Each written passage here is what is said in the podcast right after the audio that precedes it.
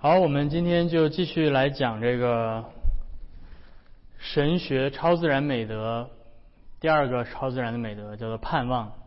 我们都知道有三大神学美德，对吧？接下来你走在大街上，有人突然拿个麦克风来采访你说：“请问三大神学美德是什么？”怎么回答？信望爱，对吧？信望爱是三大神学美德，那盼望是其中的第二个。而我之前也提到说，盼望经常会被人忽略，我们经常讨论信心，经常讨论爱心，但是盼望到底是干嘛用的？那我们上一周简单介绍了这个盼望的用词和含义。啊，盼望是一种期待，是一种灵魂对未来的面向，那么朝前的面向。这种呃这种习惯，这种灵魂的习性，使一个人。能够稳定的朝着前方继续前，朝朝着他的目标继续前进，对吧？那然后我们上一周也谈到这个盼望是人作为在地上的这种生活，作为一个客旅的身份，一个很重要的一个美德，对吧？当你盼望的时候，你是表明你在一个过程当中，在路上，所以人是客旅。那我们上一上一周简单的介绍了。客旅 （viator） 和到达者 （comprehensor） 之间的差别。那我们特别提到了这个人作为客旅的身份，并不只是简单的指就是我们度过这一生而已的，而是指的这是人性本身的潜在的未然的一个潜力。呃，人性将会改变。当我们到达，当我们作为到达者的时候，指的是我们的人性被改变。这是我们上一周。呃，简单的聊聊过的这样的一个话题，那所以那今天我们就继续来来沿着这个 viator 人是客旅的这样的一个概念，我们继续来思想啊。那这个人是客旅的这样一种概念，表明是在我们的人性的本质层面上有一个未然性，有一个 not yet 啊，有一个人被起初被造在。呃，伊甸乐园当中，人被造是好的，但是人被造的当时的状态并不是最终极的状态，啊，亚当起初被造的人性并不是最终极的呃人性的那种状态，所以人被造的时候，在伊甸乐园里面就已经有一个目标，这个目的地，呃，在圣经里面叫做上帝的安息。还记得神起初创造六天，呃，创造天地，然后第七日神进入到了安息。那么第六日也是在上帝进入到他的安息之前，上帝造了人，把人放在伊甸园当中。然后第七日上帝进入他的安息。这意味着什么？这意味着上帝要人做到达到的目标，就是人要进入到上帝进入到的那个安息当中。人要与上帝在安息永恒的安息当中。彼此会面，那个是人的目标。那所以这种这个，你会注意到圣经用的这个语言也是非常的形象。为什么呢？因为一个客旅在路上的客旅是不停歇的状态，他是无法安息的状态。呃，他只他要不停的继续往前走。而当一个人真正到达他的目标的时候，他就进入到了一个状态，进入到了安息的状态，他可以歇下来了。啊，所以，所以这个上帝的安息，啊，就像希伯来书作者说的，上有一日存留是为神的子民，对吧？上有一个安息是为神的子民存留，是吧？呃，你可以想象整个的这个安息的主题，也正是表达的是人是客旅这样一个概念。当上帝把以色列民带出呃以呃埃及，然后带领他们一路进入到迦南的应许之地。最后那里面表明的，他当他们到达应许之地的时候，对吧？那个被称之为他们进入到了安息，是吧？还记得希伯来书的作者说，若是约书亚叫上帝的百姓得到安息的话，那圣经以后就不需要再说一个安息了，对吧？所以他们把到达的状态，啊，圣经里面到达的状态，人性到达的状态是啊，用安息这个概念来表达。而在他们没有到达之前，他们是在旷野的路途当中的客旅，对吧？他们是要穿过这个旷野的，嗯，所以上帝的永恒的安息是整个受造界的归宿。是整个人人性的归宿啊。所以保罗说：“万有本于他，倚靠他。”然后最后说：“要归于他啊，要归于上帝。”所以创世纪一开始就告诉我们，上帝不仅是阿尔法，阿尔法指的就是上帝说要有光，于是就有光，对吧？上帝是一万物的开始，而创世纪也告诉我们，上帝是欧米伽，上帝是那个整个世界最终的终点，是吧？起点是上帝，终点也是上帝。所以，所以我们看到。在这里面，我们就提到了这样的一个概念，对吧？如果说人的终点是归于上帝，是在永恒的安息当中，在永恒的福乐当中归于上帝，那在这个这个这个概念里面，包含着一个很重要的神学的神学的概念，那就是我们作为客旅的身份 （status），呃，viator viatoris，status viatoris 本身。包含着一个叫做本质的类比 （analogy of being）。本质的类比，什么是本质的类比呢？本质的类比指的是上帝的本质、上帝的本性和人的本性之间。存在着质上的差差别，但是他们两者之间是彼此相相类比、相关联的。如果说上帝是最终的 comprehensor，而人是在路上的 viator，最终要到达上帝的那个安息、那个 comprehens comprehens comprehensor 的位置，那么这意味着我们之前。也提到，这不仅仅是地理位置上的变化，而是人性本身本质上的，对吧？我们的 being，我们的、我们的、我们的本质发生了变化。那么，这就意味着，上帝在本质上有别于受造物。上帝是绝对的存有，上帝是绝对的 being，是吧？上帝是 absolute。being，因为上帝是 comprehensor，上帝是在他永恒当中的 comprehensor，而受造物是受造物是在路上，所以受造物被称之为叫做 becoming，受造物是 becoming，对吧？我会成为。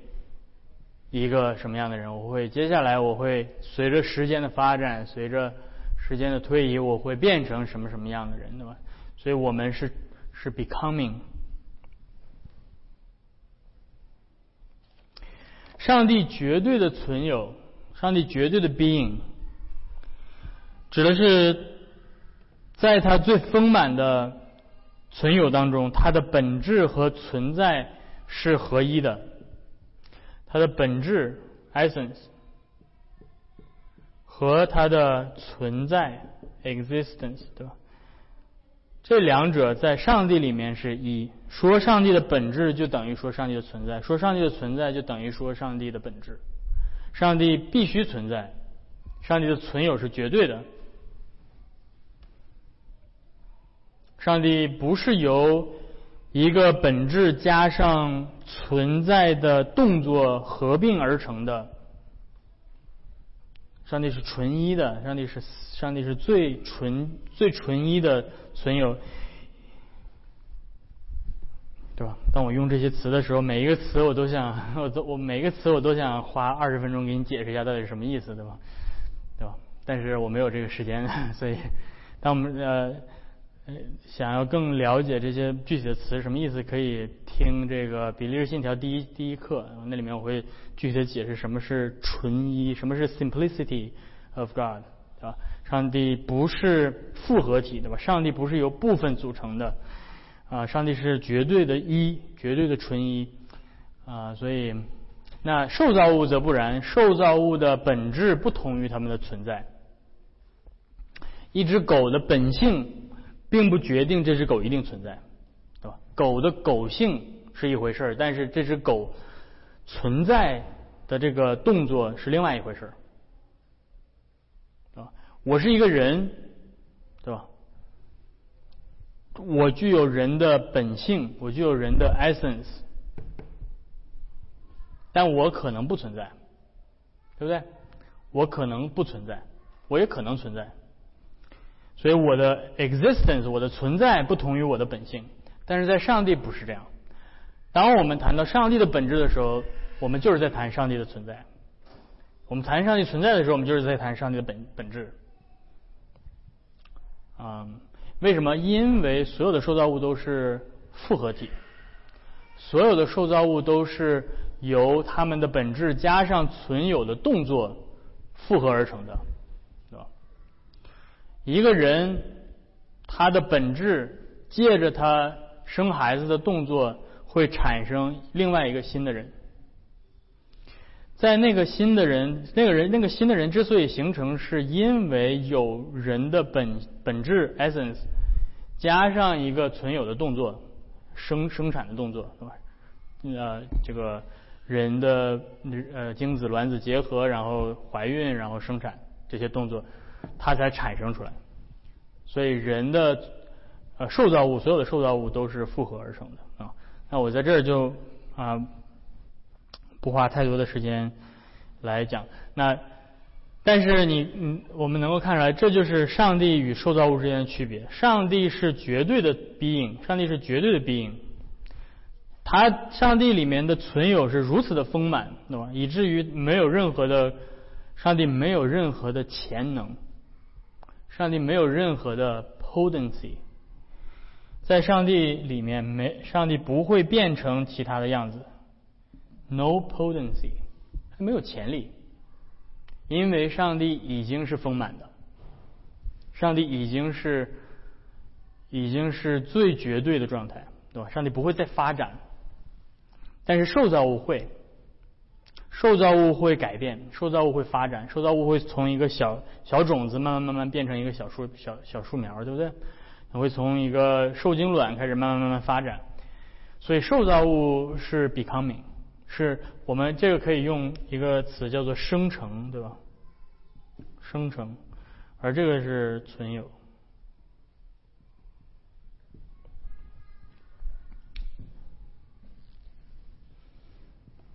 这就是创造主跟受造物之间的差别，对吧？而这也是，而这也是人作为客旅所包含的内容。人是客旅的意思，就是人是在一个不断的 becoming 的过程，人是在一个不断变成下一个的一个状态的，或者是变成下一个的状态。他的人的目标是这个 absolute being。所以，在这个上帝作为绝对的存有。上帝作为 being 和我们作为 becoming 之间的这个差别，就是约翰福音第一章第一到第三节所说的。所以约翰福音第一章第第一到第三节这里面，我在这儿把这个给大家标出来了，对吧？太初有道，道与神同在，道就是神。这道太初与神同在。注意到这这个这几个字在呃希腊文当中都是同一个词，叫做 in。in 呢，它实际上它的原型叫做这就是 ame，ame 就是英文的 to be。to be，所以换句话说，它指的是 essence。应该用这个颜色写，嗯，啊，这个这个 ame verb，这个这个这个这个这个在中文里面被翻译成不同的词，对吧？这个词在中文里面，这个这个地方被翻译成有，太初有道，所以那这指的是什么呢？这指的是存在，对不对？指的是它存在，有有没有嘛？对不对？然后这道太初与神同在，还是指的存在，对不对？但是到了这儿，中文翻译换了一个词，就是神。那这个是表达的是不是存在的意思了，而是本质的意思。它是什么？对吧？这个道是神啊。然后它也所以所以这就是为什么我说在这个在这里面，在上帝里面存有呃本质和存在是同一个事儿，因为它在中文里面同一个词能翻译成不同的字。所以这个这个是这个这个在谈到上帝的时候，他我们谈的这个 ame verb 指的就是 to be 对吧？或者就是 essence，上帝的本质，上帝是绝对的 being。那接下来到第三节，对吧？同样是谈这个事物，但是他谈的是除了上帝之外的万物，万物都是借着他造的。到中文把它翻译成造的，凡被造的，没有一样不是借着它造的。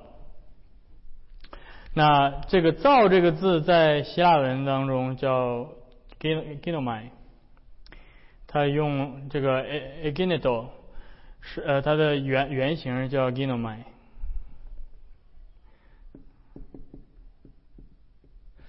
这个词就是 “becoming”。这个词翻译成英文就是 becoming，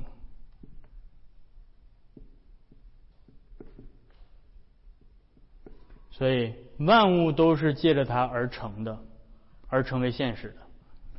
凡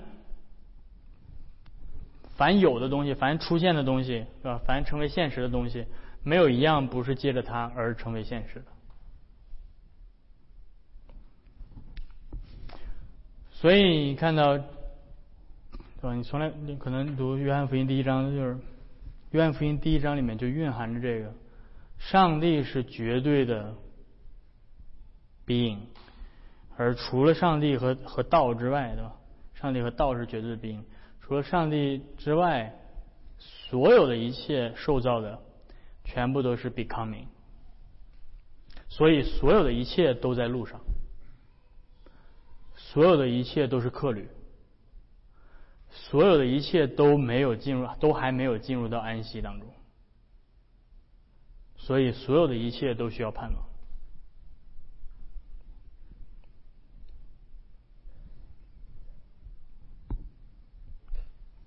所以人是 becoming，人的这种 becoming 的本质就是 status viatoris，对吧？就是在客旅的状态。OK，所以这个。这个现在大家理解的，希望能够帮助大家理解。那 OK，那 viator，刚才我们提到，我如果人是 becoming，人是在路上，对不对？如果如果大家这个记下来的话，我就把它擦掉了啊。啊？没关系，你。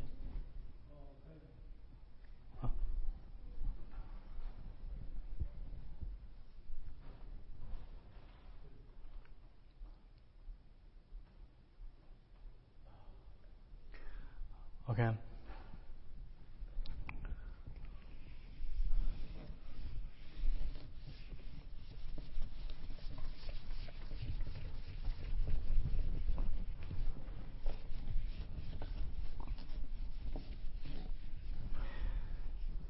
那么我们 接下来就要看的是这个人。我们刚才提到，这个人是一个客旅，在这个客旅上，他有一个。它有一个起点，有一个终点啊，一个起点 A，有一个终点 B，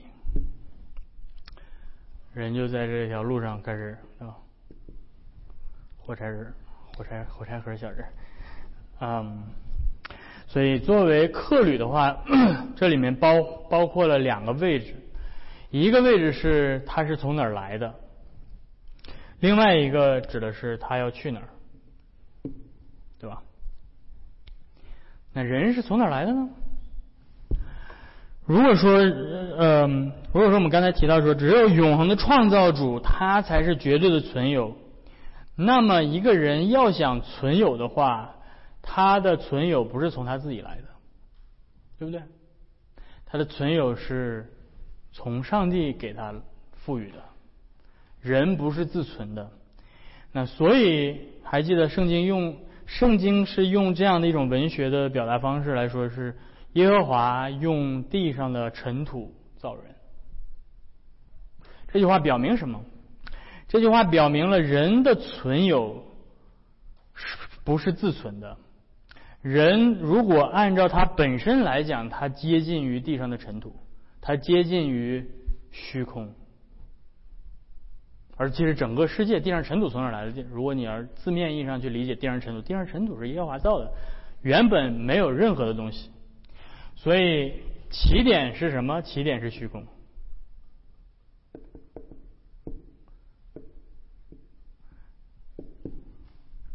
人的存在的起点是虚空，人是从虚空来的，所以诗篇说：“人算什么？你竟眷顾他；是人算什么？啊，对吧？人就是虚空，人是不过是地上的尘土。那 呃，还有还有一些诗篇会提到，比如说诗篇六十二六十二篇，里面说：人真是虚空，放在天平上。”比空气还轻，啊，像这些文学的表达方式，表明人的本质，对吧？你把几个人放在天平上，它肯定比空气重，对吧？但是它表明的是什么？它表明的是人的存有，人自己没有自身获得自身存有的可能性，所以人按照他自身来讲是虚空的，对吧？在英文当中，这个叫 nothing。起初，神创造天地，地是空虚混沌，渊面黑暗，什么都没有，nothing。从这个 nothing，上帝开始了他的创造工作。于是，上帝赋予了尘土所造的人生命气息存有。于是，他开始存在了，他开始有了他自己的存有。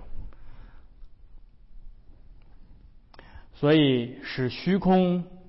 无生命、无意义的尘土产生存有生命和意义，是上帝的创造的工作。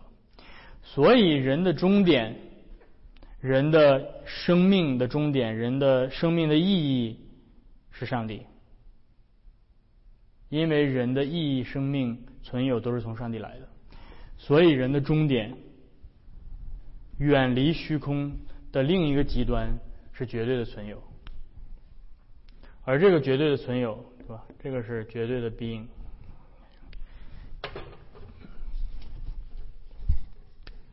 上帝在这边。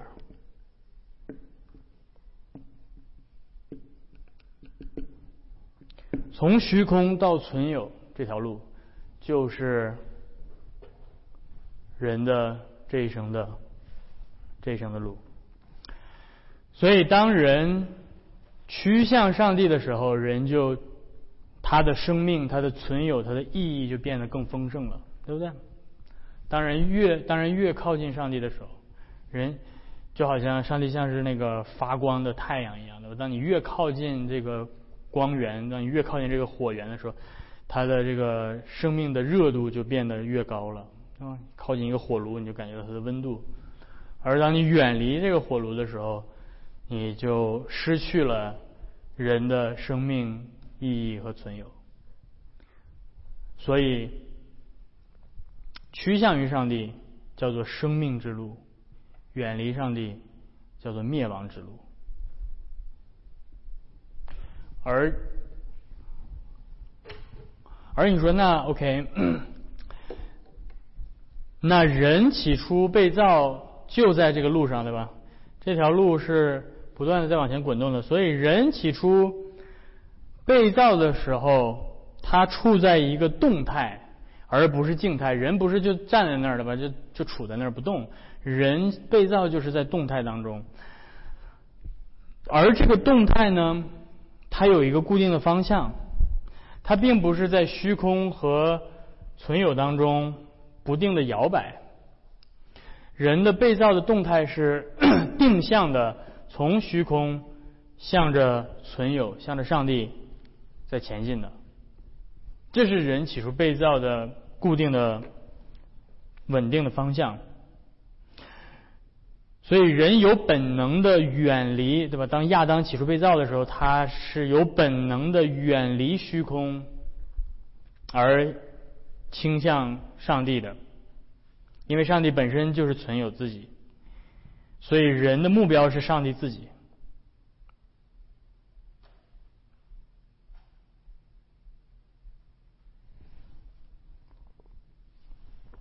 而我们所说的罪。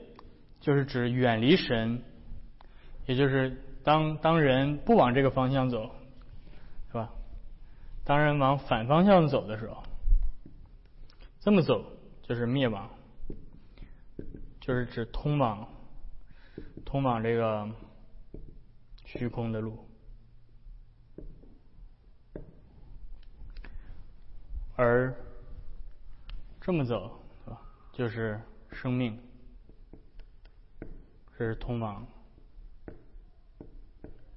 通往存有的路，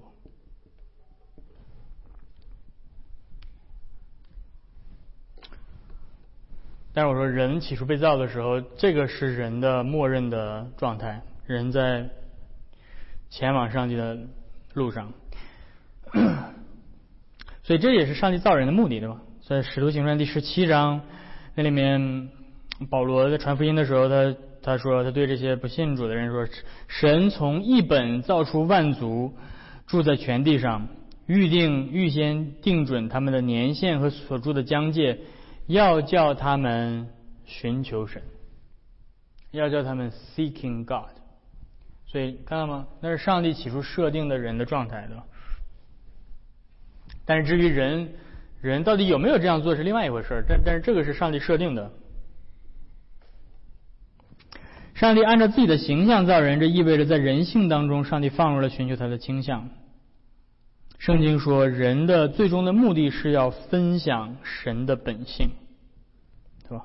还记得我们之前讲到的时候提到，人要分享上帝的本性。彼得后书第一章第三到第五节。所以加尔文说，人呃，上帝最终要赐给我们的。那个目的地是要使我们神化，要使我们 deify。啊，这个 deify，我我之前也每次提到这个 deify 的概念，deification，对吧？人的神话，对吧？我们我们一定要小心谨慎，对吧？我提到这个词的时候，我们所说的是人在他被造的本性的范围内。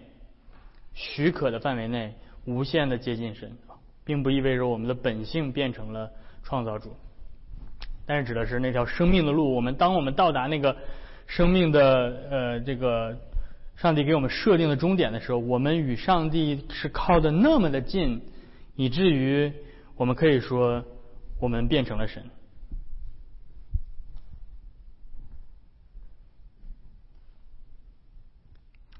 没人想变成神。我不敢相信自己会变成神，但是我们真的，这是上帝给我们应许的嘛？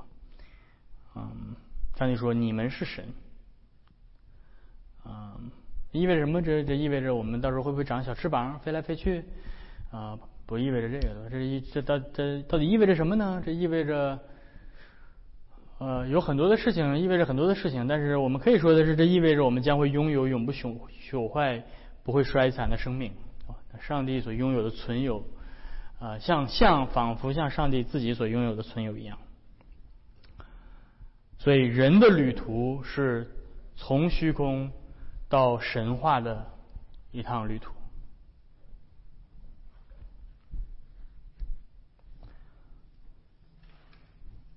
OK，那。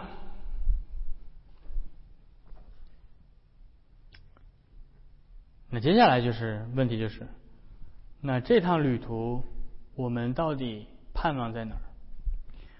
是什么给了我们盼望？告诉我们说，我们终究一定会到达那个神话的终点，我们最终会进入到与神同在的永恒当中。到底什么给了我们这样的盼望？所以这就是我们接下来要来看的盼望的根基，盼望的根基。作为一个 Viator，被造的人性总是想要远离虚空，抵达最终丰盛的存有，归于那位永恒者，进入到安息的福地。那他需要经历的必经之路，人性所需要经历的必经之路，在圣经里面有一个概念叫做行为之约，以生以生命树。为为胜利的，为标记的，对吧？因为这一条生命之路，通往存有的生命之路，需要通过人需要通过生命树的考验，来获得这个生命树所象征的这条生命之路。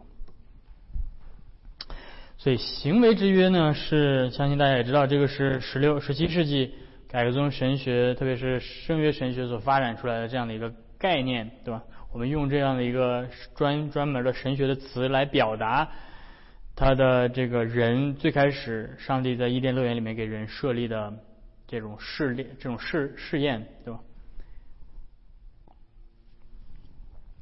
虽然这个神学的词在历史当中出现的很晚，但是它的概念是圣经本身所教导的，所以。行为之约的一一提到行为之约，对吧？有的时候我们有一些有一些人会觉得，哦，行为之约感觉听起来很冷酷无情，很冰冷，好像上帝是一个特别严苛的一个一位上帝，他要求人必须做到完美，一点一画等等。但是实际上，你注你需要注意到，在人在起初亚当被造的时候，人还没有堕落的时候。行为之约的要求和人性本身是极其吻合的，和上帝所造的人性是是绝是非常 match 的，对吧？非常的吻合。那行为之约的要求是什么？行为之约有什么要求？行为行为之约要求什么？那棵树上的果子不能吃。是吧这个创创世纪第二章第十七节，那那个那条命令是我们在谈到行为之约的时候，你说的非常好，对吧？这个是圣经当中所记载的。那个命令本身，我们管它叫做 symbolic law，有象征性的命令，或者或者特殊性的命令。嗯，但是你注意到这个命令的背后有一个普世的命令。有一个更普遍的命令，这个普遍的命令，我们被我们称之为叫做自然律法，对吧？这个是那个那棵关于那棵树上的果子，那是具有具有这个特殊性的，对吧？只有只有亚当那个时候才有那棵树上的果子，啊，我们今天没有。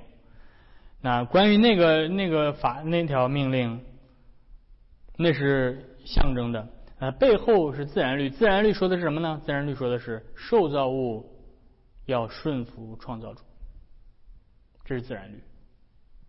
不论说是这个树上的果子也好啊，对吧？上帝跟亚当说，对吧？亚亚当不许采那朵野花。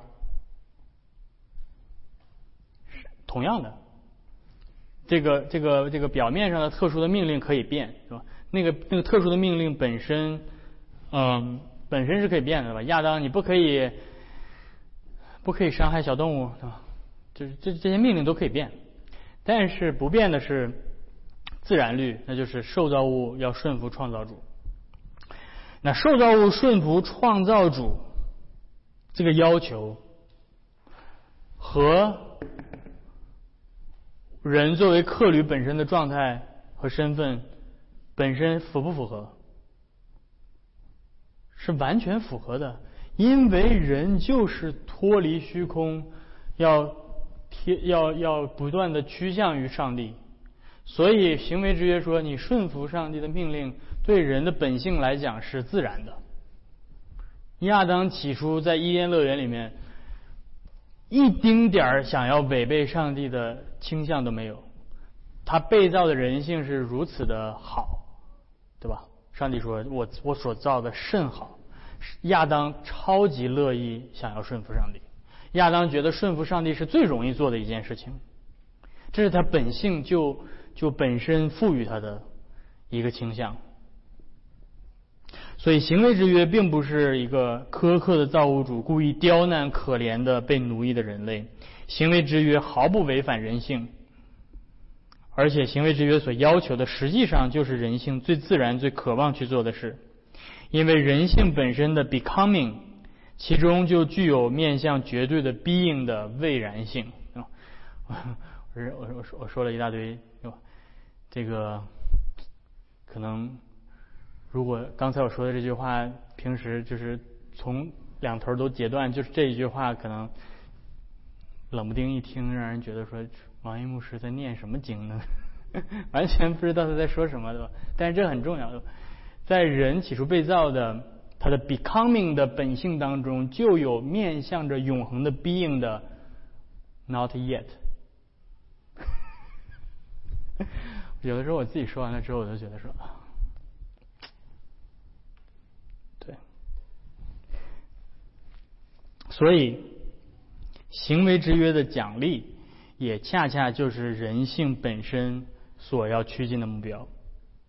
那个末世的提升，那个 eschatological advancement，以生命树作为记号，像那个在伊甸乐园里面的。具有 becoming 的那个人说：“去吧，这看吧，这就是，这就是你人性最终实现的目标。那个生命树的果子，在伊甸乐园里面，就是在向亚当彰显，我所代表的就是你的人性的实现，就好像我们的。”胜利一样，对吧？那棵生命树的果子，那个生命树实际上是上帝赐给亚当的胜利，它彰显的是上帝应许的最终的生命的完全，最终亚当本性当中的所有的未然性都将完完美的实现的那个结果，那个如同栽种在溪水边的那棵枝繁叶茂、不断结果子的那棵树一样。看这圣经所有的画面，全部都是。囊括在一起的诗篇第一篇，是吧？一人将像那个摘在溪水边的树一样，所以亚当如果通过了行为之约的考验，亚当将会像那棵生命树一样。而没有行为制约，人就不再有有盼望。所以人之所以能够盼望永恒，是因为上帝设立的行为制约。所以行为制约好不好？行为制约太好了。行为制约，你必须要明白行为制约，必须理解行为制约，你才能理解恩典制约。这不是我说的，这是十七世纪一位改革神学家叫做布雷克说的。对啊，Wilhelm Abrego，他说：“你如果不明白行为之约，你就无永远无法真正的理解恩典之约到底是什么。”那。作为 Viator，遵行行为之约是一件幸福的事，是一个通往永恒福祉的路，所以我们管这个叫生命之路，或者有的时候管它叫蒙福之路，是吧？而当人遵行行为之约的时候，人就获得了在神学上的一个概念，对吧？叫做功德 （merit）。功德的概念，这个功德的概念就是我们拿着这个人人可以拿着功德来表明自己赚得了那个通往最终目的地的那个那个通那个通道，人可以赚取人赚取了那个目的地，所以这个功德的概念呢，有的时候我们会很，特别是作为。宗教改革对吧？会很敏感的。有些人认为说啊，是不是只有罗马天主教才才谈功德？是不是宗教改革都拒绝功德的概念？不，宗教改革从来没有拒绝功德的概念。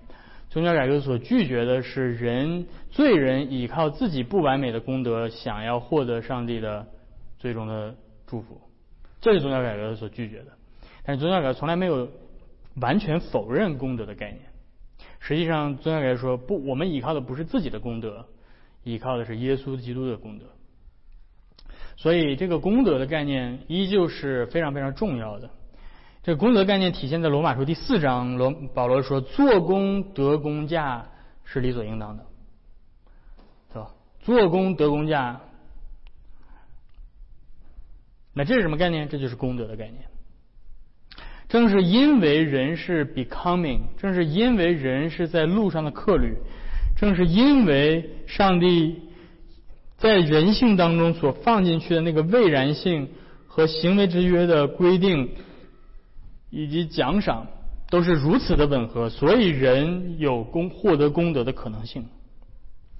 但是这个功德的概念是有正反两方面的，对吧？上帝说：“你吃的日子必定死，你吃的日子必定死。”这句话其实也是被包含在大的功德的概念之下的，就是做工得工价。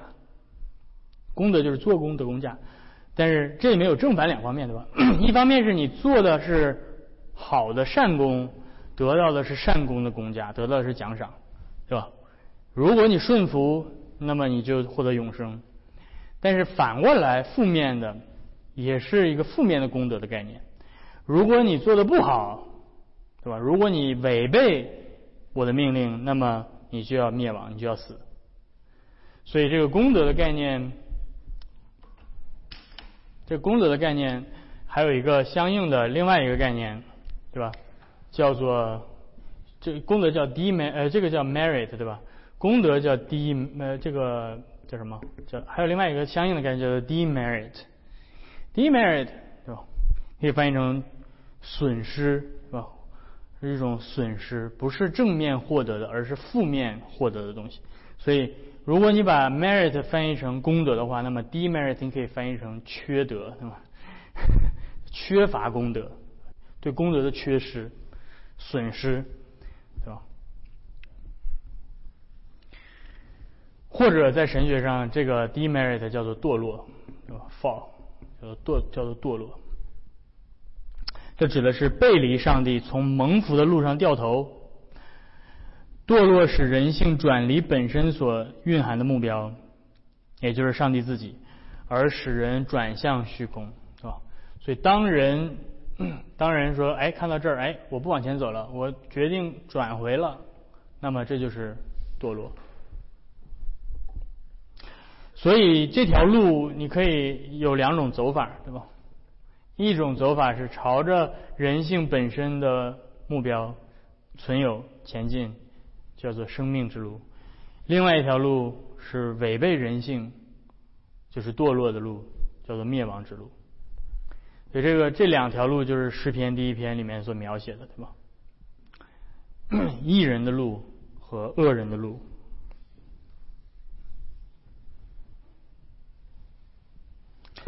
那结果结果你们都知道对吧？亚当走着走着到这儿怎么样？掉头了，对不对？亚当掉头了，于是人全人类，对吧？你要记住，亚当绝不只是他自己，他亚当指的是全人类。于是整个人性开始走上了灭亡、通往虚空的路。如果上帝不介入的话，人性的全人类的结局是什么？全人类的结局是灭亡。而上帝没有做错任何事。如果全人类都灭亡的话，呃，这个事儿有的时候，特别是当我们在这种特别对这个是基础对吧？所以我说，为什么行为之约是理解恩典之约的基础？如果没有行为之约的基础，我们就会把恩典滥用。什么都是恩典啊！上帝上上帝就该拯救我，凭什么？上帝不该拯救任何人。上帝。所以，所以，所以这个，所以比利时信呃多特信经第一第一章第一节说，在亚当里全人类如果都灭亡的话，上帝依旧是公义的。为什么？因为行为之约，因为人性本身转离了他原来的目标，这就是他自然的结果，他进入到虚空当中。那但是上帝介入了，上帝的恩典这个时候介入了，所以当恩典介入的时候。恩典打破了这个人性通往灭亡的、通往虚空的这条路，把人性重新带回到路上。所以，这个恩典是我们盼望的目标。你说，你说我怎么能够盼望说我是我是我是会达到上帝的面前，对吧？不是我们不再是我们自身的功德，因为全人类在亚当里面都失败了，全人类在亚当里面都通往灭亡。但这个时候，恩典来把这个灭亡之路把它调转，把它调转回来。但注意到，这个恩典不仅仅是把人重新安置在通这条路上，然后说好吧，我把你带回来了，然后接下来就靠你自己了啊，你努力加油哈。没有这个恩典，这个恩典是带着人性直接进入到最终的目的地，携带着这个人，这就是道成肉身，这就是耶稣基督所做的事情。所以你不要轻看耶稣基督所做的事情，耶稣所做的事情是如此的彻底，是他把我们的人性直接带到目的地去了。所以耶稣呃在十字架上对吧，死了，背负了我们的罪，这就完了吗？没有。如果耶稣只是在十字架上死了，背负了我们的罪，然后如果耶稣只是从死里复活。这些都不是最终的结局，但是最终定锤之音是耶稣基督从死里复活之后，然后升天，坐在父上帝的右边。所以耶稣的升天确保了我们将来会到达这个最终的目的地。耶稣的升天，为什么耶稣的升天这么重要？对吧？今天我们有的时候在神学上会忽略耶稣的升天的重要性。我们强调的是耶稣的十字架，耶稣为我流血，为我我舍命。也其实有的时候好一点的神学会强调耶稣的复活，但是更好的神学是强调耶稣的升天。为什么耶稣升天这么重要？因为耶稣所携带的人性是你我的人性。耶稣带上天去的那个人性，那个复活的人性，就是我们的人性。所以耶稣在哪儿，我们就在哪儿。耶稣达到的目标，就是我们达到的目标。所以保罗说：“如今你们已经与基督一同复活，一同升到天上。”你说我没升到天上去啊，我还在地上呢。保罗说：“不不不，你已经升到天上去了。为啥呢？因为你的人性在天上。”有一个跟你有同样人性的人在天上，他的人性就是你的人性，对吧？你有二二十三条染色体，他有二十三条染色体，嗯，他跟你一样，所以他代表着我们进到天上，所以我们能够有在天上的荣耀。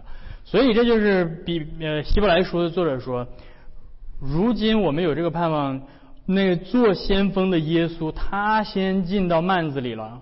这个指望，我们有这个盼望，这个 elpis，这个就是这个盼望这个词，对吧？我们有这个盼望，如同灵魂的毛一样，先丢到幔子里面了。他在说什么？他在说耶稣先升天了，耶稣先达到上帝的右边了。至圣所，天上的至圣所，不是地上的至圣所，什么？天上的至圣所，上帝的宝座所在，最与上帝最接近的地方，耶稣进去了。耶稣咋进去的？耶稣是带着肉身进去的，带着人性，带着有血有肉的人性进去的，带着人的灵魂进去的。所以我们的身体和灵魂能够有这样的盼望，达到上帝的面前。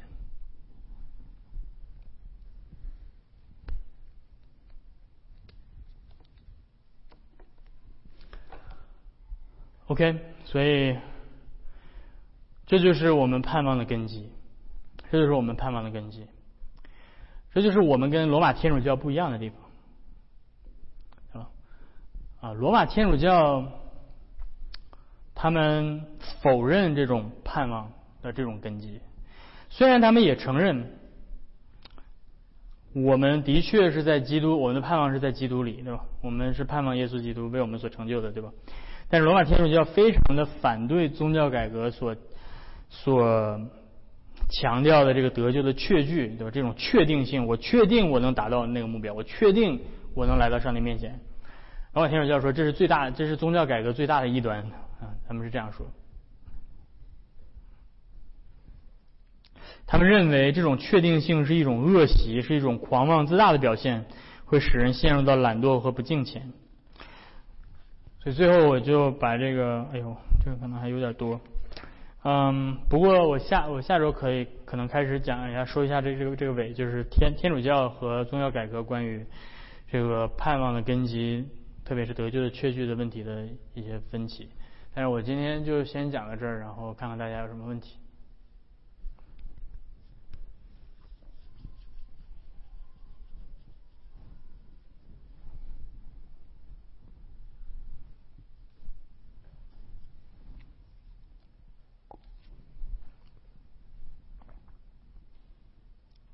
OK，没有什么问题的话，我们就做个祷告结束，好吗？我们一起来祷告。天父，我们来到你的面前，我们再一次感谢你在今天啊，让我们再一次的思想你在基督里啊拯救全整个的人性，把这个通往灭亡的人性再一次的扭转回来，不仅是把它重新带回到正路上，而且是你亲自啊借着你的爱子啊取了这个人性，牵起这个人性的手。啊，一路带领着这个人性，最终进入到你的面前。主，我们为着那位坐在你右边的你的爱子耶稣基督而感谢你。也请你继续的坚固我们的信心，叫我们的心仰望在高天之上的你的宝座右边的我们的救主耶稣基督，并且在他里面能够找到我们盼望的根基。我们能够依靠他，继续带领我们这一周的生活，啊，保守我们在地上所做的一切，保守我们的家人们。听我们的祷告，我们这样祈求是奉靠耶稣基督的名，阿门。